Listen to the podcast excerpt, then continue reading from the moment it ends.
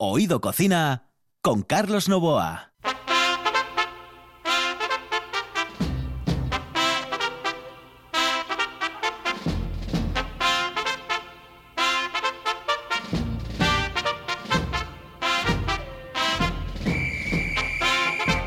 Saludos amigos, muy buenas noches. Esta es la sintonía de RPA y estamos en Oído Cocina. Los saludos de Juan Saiz, que está en el control de Carlos Nuevo aquí al micrófono con la máscara del silencio de los corderos, porque tenemos hoy en el estudio a Jackie Marcano. Y la comunicación que vamos a establecer dentro de un momento, dentro de un instante, con alguien que ha organizado y que organiza una fiesta memorable, la Foliciana Primavera de Mieres. Así que, sin más dilación, aquí, en RPA, Oído Cocina.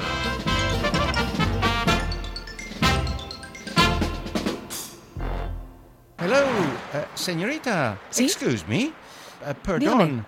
¿Me puedo decir, por favor, dónde puedo comer el mejor cachopo?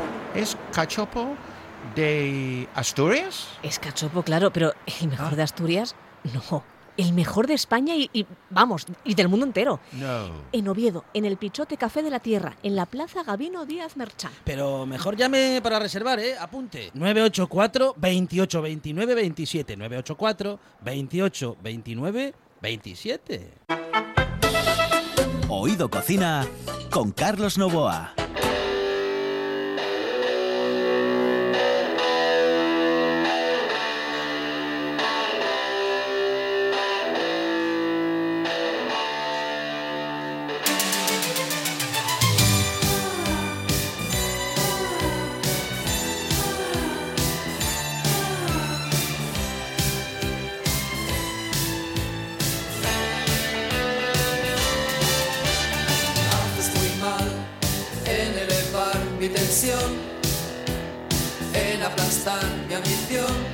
Aquí estamos, señoras y señores. Jackie Marcano, muy buenas noches, saludos cordiales. Buenas noches, Carlos. Bueno, ¿Qué ya tal? llevan unos días con esta historia de la Foliciana Primavera, ¿no? Así es, este año vuelve la Folicia Mieres después de un año en blanco por culpa de la pandemia. El ayuntamiento ha decidido apostar por seguir manteniendo esta fiesta tan característica del Consejo y ha cambiado su nombre a Folicia Asegurá, apostando por la cultura segura, ¿no? Ajá, mira, qué bien. Pues ¿eh? sí. Oye, tenemos eh, invitado al otro lado del hilo telefónico. Así es, este, recibimos a David Fernández Prada de Gustatio, que es este año se ha encargado de organizar, digamos, todos los eventos relacionados con la gastronomía, ¿no? En la Folicia de la primavera. Pues lo vamos a saludar. David, muy buenas noches, saludos cordiales. Buenas noches, ¿qué tal? ¿Cómo estáis? Hola, buenas, Buenas noches. noches. Oye, que, que nada, que, que- que estáis allí a tope, a tope, a tope, a tope con el tema de la folicia, ¿no? De la folicia asegurada. Eso es. Ha sido como un milagro, la verdad, porque, bueno, eh, cuando todo ya estaba preparado, ¿no? Con una policía Bermú, con dos show cooking, llegó la noticia de que había que perimetrar Mieres, con lo cual se puso todo a temblar, pero pues el ayuntamiento de, Mieres y, Mieres Cultura pues decidieron que aunque era una pena que no pudieran disfrutarlo pues gente de, de- fuera del concejo, que, siempre que se cumpliera y esa folicia fuese asegura, que por qué no íbamos a darle un poco de ilusión, ¿no? Y de, y de alegría a la gente de la zona. Bueno, la respuesta ha sido absolutamente increíble. Cooking lleno el viernes, eh, incluso vermús agotados de sidra, cosa casi impensable, y la verdad es que sí, la gente se nota también que tiene ganas ya de, de, de- con garantías, pero que sí tiene ganas ya de disfrutar y de, y de pasarlo bien, de buscar la normalidad, ¿no? Qué bien, así da gusto. La verdad que poco a poco tenemos que ir recuperando la normalidad y aunque el Consejo se encuentra en las restricciones de, de las medidas del 4 Plus, se ha demostrado que se puede ¿no? seguir celebrando, seguir manteniendo las tradiciones con ciertas restricciones y todos cumpliendo con ellas. ¿no? Además, este año creo que tiene una importancia eh, aún más si cabe, ¿no? Dentro del Consejo, porque cumple 185 años Mieres, ¿no? Como constitución como tal, ¿no? Del Consejo de Mieres. Sí, así fue el viernes pasado cuando se inauguró, se celebró esa conmemoración de ese 185 aniversario ¿no? de, de Mieres como, como, municipio, eh, con un show cooking, con cuatro cocineros y, y un poco el juego consistió en ¿Qué ha pasado en 185 años? ¿Qué había entonces y qué ahora? Había pote asturiano, porque fabada no había, ¿eh? Eh, prácticamente, pero pote sí. Eh, entonces, pues se hizo una versión actual, como eh, eh, Natalia del restaurante Casa Chuchu, pues hizo una royal de pote, es decir, como si fuera una royal de caza, de liebre, bueno, pues interpretó el pote de una manera absolutamente novedosa y fantástica. Eh, por ejemplo, el senador del azul cogió un plato como el chorizo a la sidra, que también existía, y lo hizo en un brioche maravilloso. El jabalí, que era un plato típico de caza, el CC28 también lo transformamos todo con técnicas modernas para que fuera un homenaje al pasado, a esos hace dos siglos, y por supuesto al futuro de, de Mieres como, bueno, pues un lugar también gastronómicamente puntero. La verdad es que mm, eh, este tipo de, de fiestas lo que hacen, eh, mm, hombre, hubiese sido mejor que se diesen la normalidad, pero esto no es eh, eh, posible, no solamente en Mieres, sino prácticamente en toda España. No estamos en normalidad para nada. eh, todavía eh, queda mucho por trabajar y por hacer para que la pandemia no tenga las consecuencias que ha tenido hasta el momento. Pero que qué pena, porque claro, estas historias, imagínate, sin pandemia podían haber sido un exitazo, em, que lo es en este momento, pero podía haber sido increíble. Es decir, eh, había miles y miles y miles de personas, ¿no? Sí, bueno, lo bueno es que si, si con perímetro ha sido un éxito y 37 terrazas, porque solo puede consumirse en el exterior, no lo olvidemos en Mieres, se llenan eh, en estas sesiones Bermú, pues la alegría es que el año que viene puede, puede ser un evento que se consolide como algo importante y además algo muy nuestro, porque es la sidra, ¿no? En este caso el Bermú de sidra. Hombre, hay una buena noticia para los oyentes, que si todo va bien, Mieres va a salir el sábado, entre el sábado, la noche del sábado domingo, con lo cual el domingo, último día, Folicia Bermú en principio, y nos lo dirán las autoridades, igual podemos acudir a Mieres y disfrutar de esa sesión Bermú con Bermú a la sidra por 2,80 euros. Ojalá que salga, que sea así, porque es una fiesta a la que yo voy todos los años, que me presta a disfrutar y que podamos por lo menos hasta este fin de semana, porque es hasta el domingo 25 de abril, que siguen las actividades y que podamos disfrutarla un poquito, ¿no? Disfrutar de esos vermú de sidra y de toda la gastronomía que nos ofrece el Consejo. Cuéntanos un poco qué actividades quedan eh, para ese fin de semana, si podemos, si tenemos la suerte de que abran, ¿qué podemos encontrarnos? ¿Qué podemos Lo que, lo disfrutar? que quedan son tres sesiones de, de Folicia Bermú, viernes, sábado y domingo, en el que se va a poder degustar pues esos eh, vermús de, de un llagar de la zona, ¿no? de Mieres, como es el de Panitales, que se llama Ujú. Viesc, con. V, el de Trabanco, que se llama Alma, Alma de Trabanco, y el Rosmut de Sidra Castañón. Son los tres vermús de Sidra ahora mismo un poco o derivados ¿no? del mundo de la Sidra que están teniendo un hueco en esas eh, horas claves y además durante todo el fin de semana también va a haber cócteles, es decir, de los 37 eh, terrazas y bares participantes hay cinco que además han creado un cóctel específico para eh, el evento, ¿no? Que yo creo que siempre es interesante que con Bermúdez Sidro también podamos eh, darle ese valor añadido del mundo de la coctelería y en Mieres hay muy buenos profesionales. Y es por 2,80, ¿no?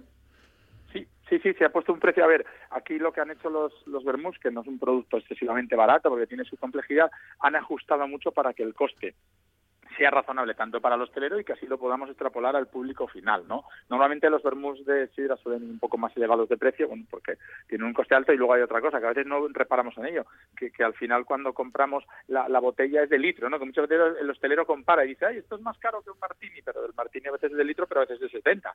Entonces hay que comparar litro contra litro para ver el precio de las cosas y luego hay una cosa, un, un- un producto que se hace en millones y millones de botellas, pues tiene unos costes y un producto que hace 5.000 botellas al año, pues evidentemente tiene otras. En Evidentemente, son productos más artesanos y de- elaborados de otra manera, ¿no?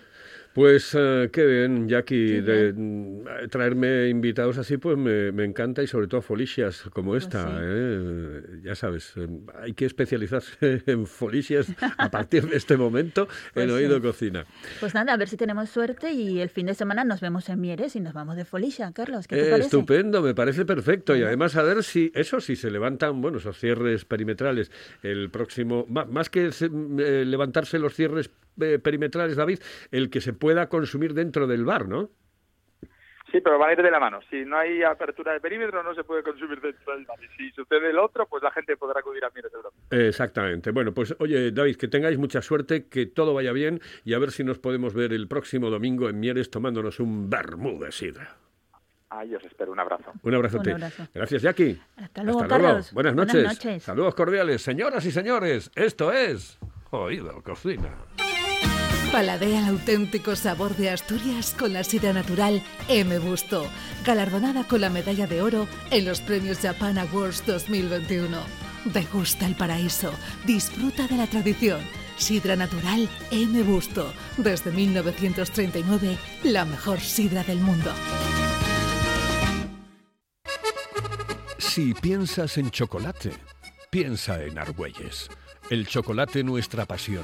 Nuestro secreto, la selección de los mejores cacaos del mundo.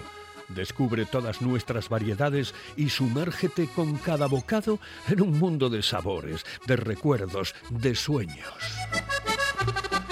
Desde 1912, el chocolate artesano está en Gijón. Piensa en chocolate. Piensa en Argüelles.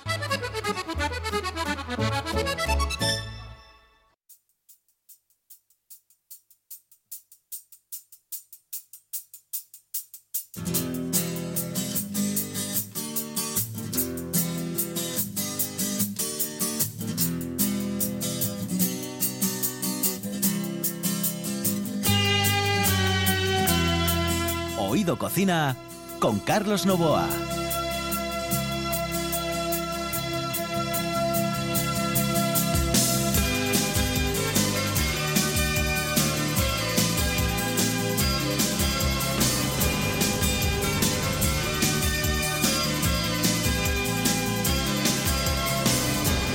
en algún lugar de un gran país.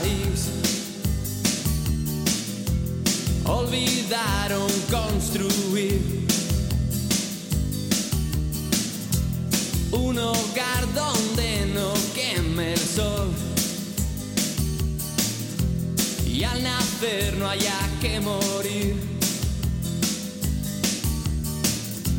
Y en la sombra mueren genios sin saber de su magia concedida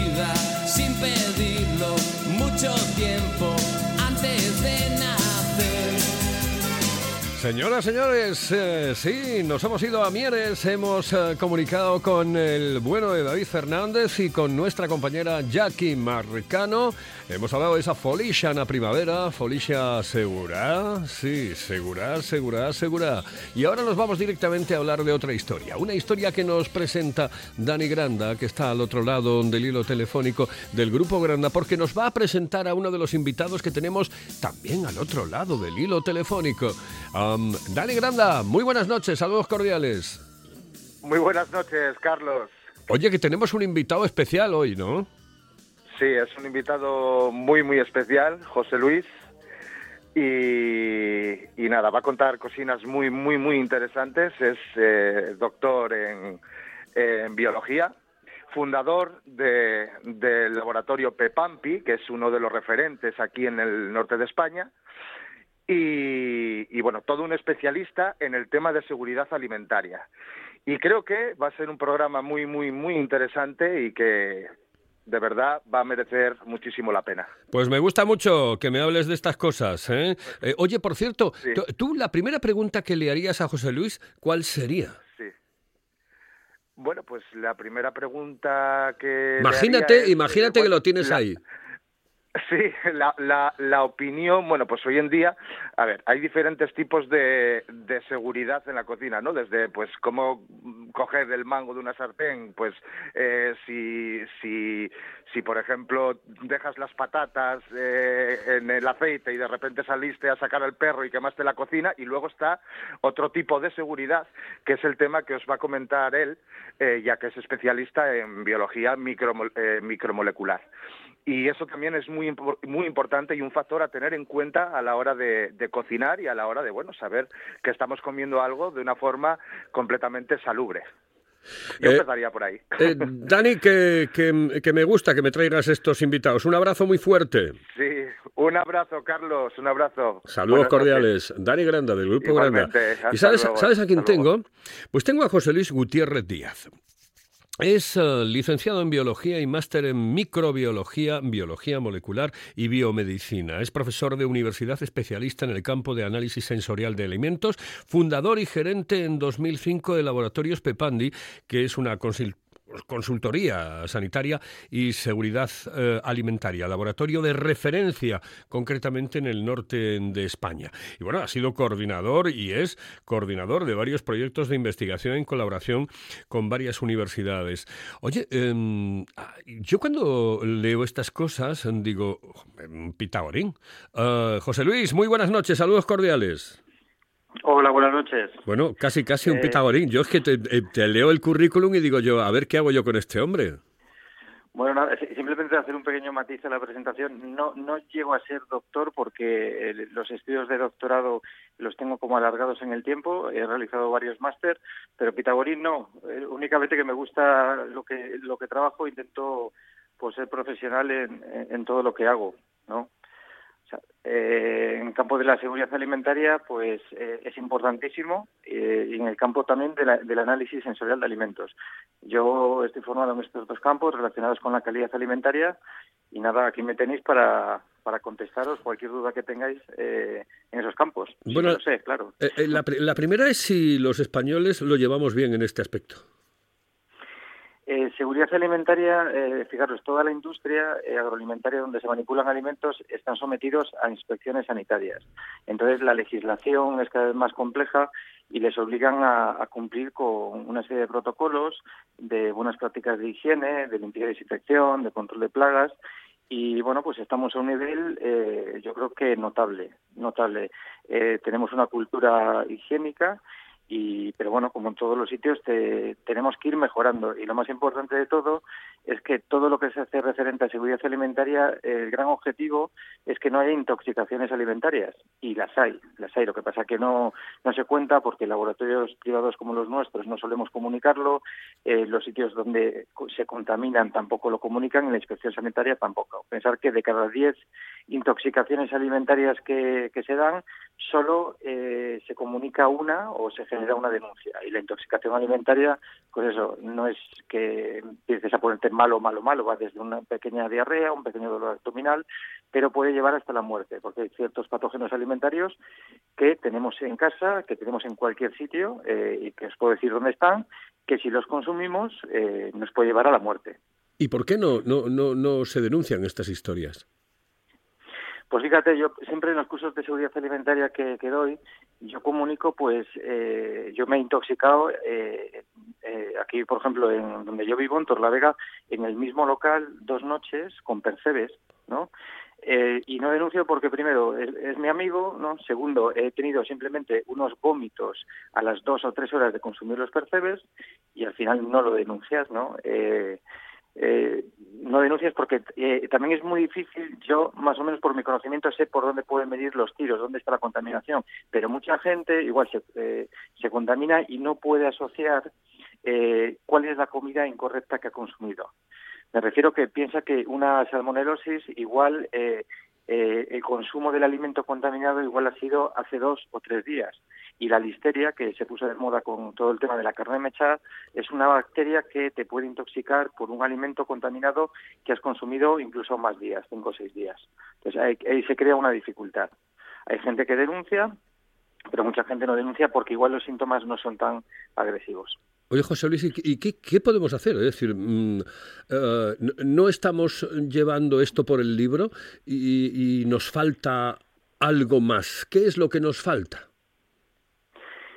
No, al final es, cultura y conocimiento. Eh, al, final, cultura y conocimiento. Eh, lo que tenemos que saber es eh, para evitar intoxicaciones alimentarias, eh, saber qué contaminantes alimentarios hay y evitar que lleguen a los productos finales. Entonces, la contaminación, eh, hay que saber que hay ciertas bacterias que intoxican, bien por número de bacterias o bien por toxinas, y esas bacterias están en ciertos sitios. Os pongo ejemplos, los más importantes, ¿no?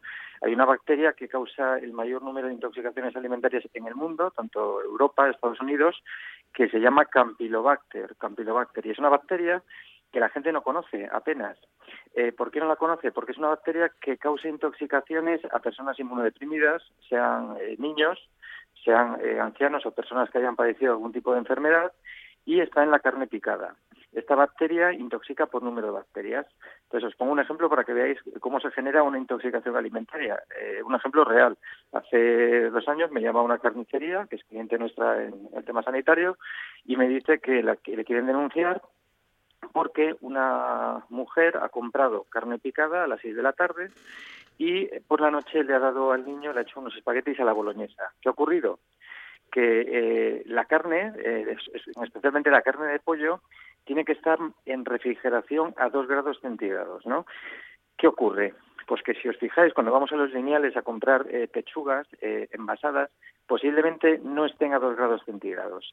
Eso hace que las bacterias que están por encima de, la piel, digamos, del músculo del pollo, de la pechuga de pollo, empiecen a multiplicarse lentamente en refrigeración.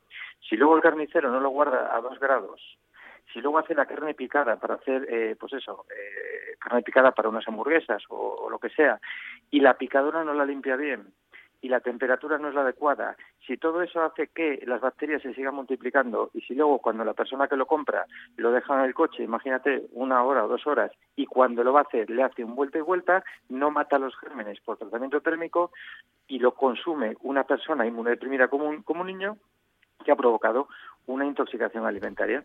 Entonces es muy importante los métodos de conservación, tanto refrigeración como congelación y los tratamientos térmicos efectivos en todo su eh, para matar todos los gérmenes que, hay. Esto me recuerda que siempre eh, esto me recuerda que siempre me decían con respecto al pollo, por ejemplo, que no se debería de echar agua encima, es decir, lavar el pollo.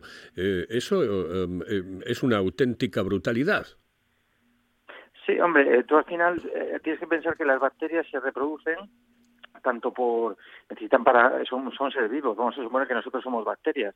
Eh, nos convertimos en una bacteria y necesitamos agua necesitamos alimento necesitamos un ambiente eh, agradable en cuanto a temperatura no entonces si tú le echas agua le estás alimentando de algún modo tiene alimento y tiene agua. Entonces, métodos para eliminar bacterias, pues por ejemplo puede ser la, la desecación, como en las conservas como las anchoas, ¿no? Entonces, eh, hay que saber a entender a los microorganismos, eh, digamos, son, son eh, digamos como invisibles, ¿no? Porque se ven al microscopio, pero hay que entenderlos como si fueran visibles. El ejemplo que os he puesto de, de Campylobacter es un ejemplo, la carne picada hay que hacerla muy bien, hay que hacerla bien. Nunca quemar la carne porque todo lo tostado negro son componentes cancerígenos, acrilamidas, acrilamidas, entonces no hay que pasarse mucho. Pero es importante que sepáis que la carne picada hay que hacerla porque genera un gran número de intoxicaciones. Y la cáscara de huevo es otro ejemplo muy muy claro. En la cáscara de huevo a veces vemos los huevos y vemos caca, ¿no? Vemos heces.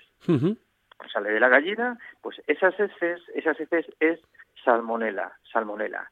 Eh, la intoxicación mm, grave por salmonela es que imaginar, eh, imaginar que en una tortilla de patata recién hecha nos cae un trozo de cáscara o un, un grano de caca del tamaño de un grano de azúcar nos cae en la tortilla.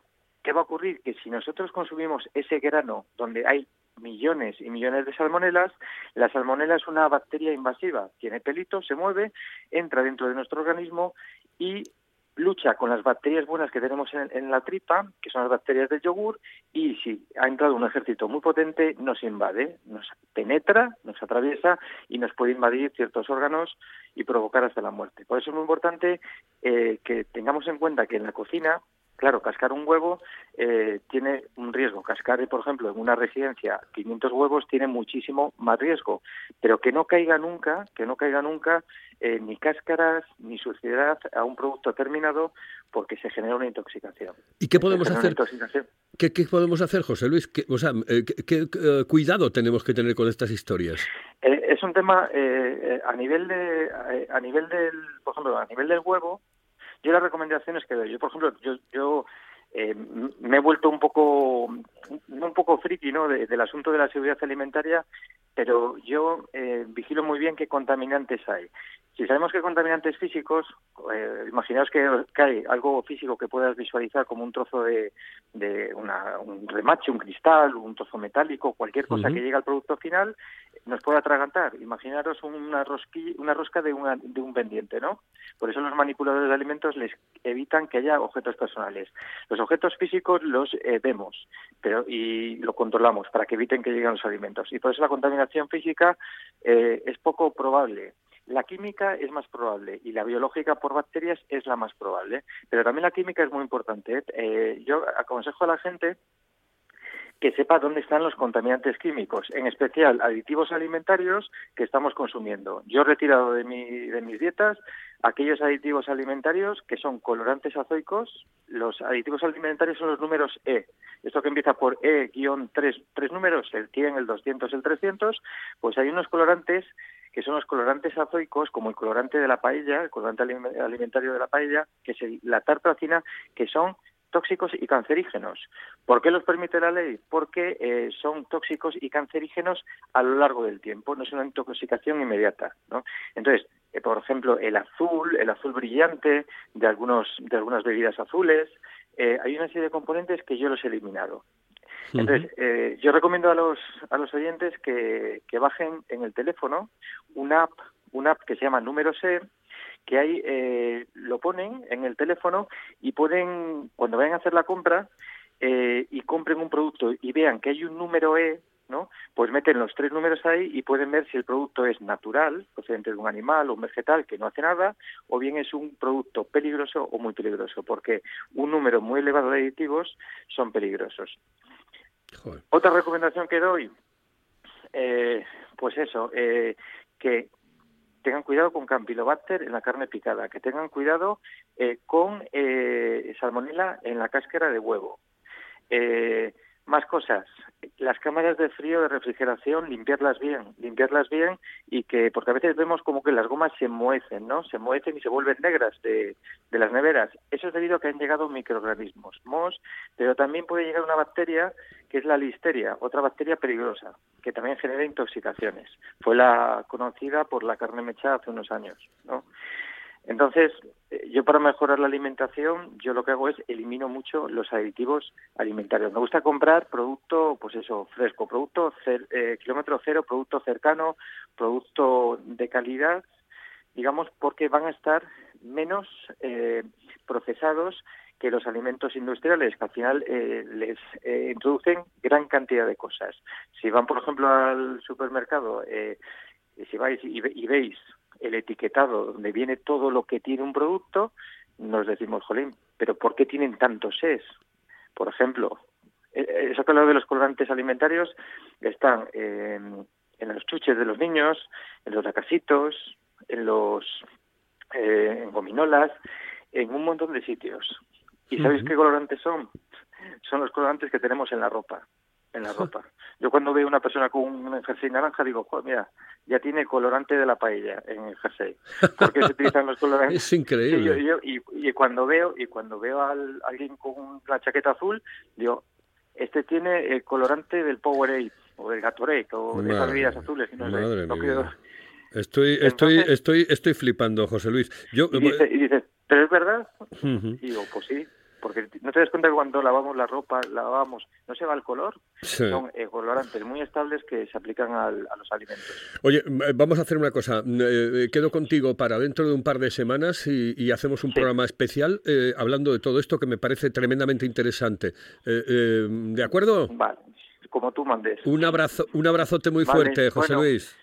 Vale, muchas gracias al grupo Granda, en especial a Dani y Eduardo, y gracias por invitarme. Gracias, un abrazo muy fuerte. Un saludo. increíble, de verdad, increíble. Oye, mm, eh, José Luis Gutiérrez, licenciado en Biología, máster en Microbiología, Biología Molecular y Biomedicina. Increíble, profesor de universidad. Me encantó. Mire, esto que están escuchando en este momento nos lo manda Javi Tames. Javi Tames quiere agradecer, bueno, quiere enviarle un saludo a sus padres que cumplen las bodas de, de oro ya de, bueno, pues de, su matrimonio. Desde aquí eh, queremos que él eh, lo disfrute porque nos lo envía a Oído Cocina. Es un oyente de estos grandes de Oído Cocina. Esta es la canción de Javi Tames para ellos. En el control Juan Saiz, al micrófono Carlos Novoa y ahora me solito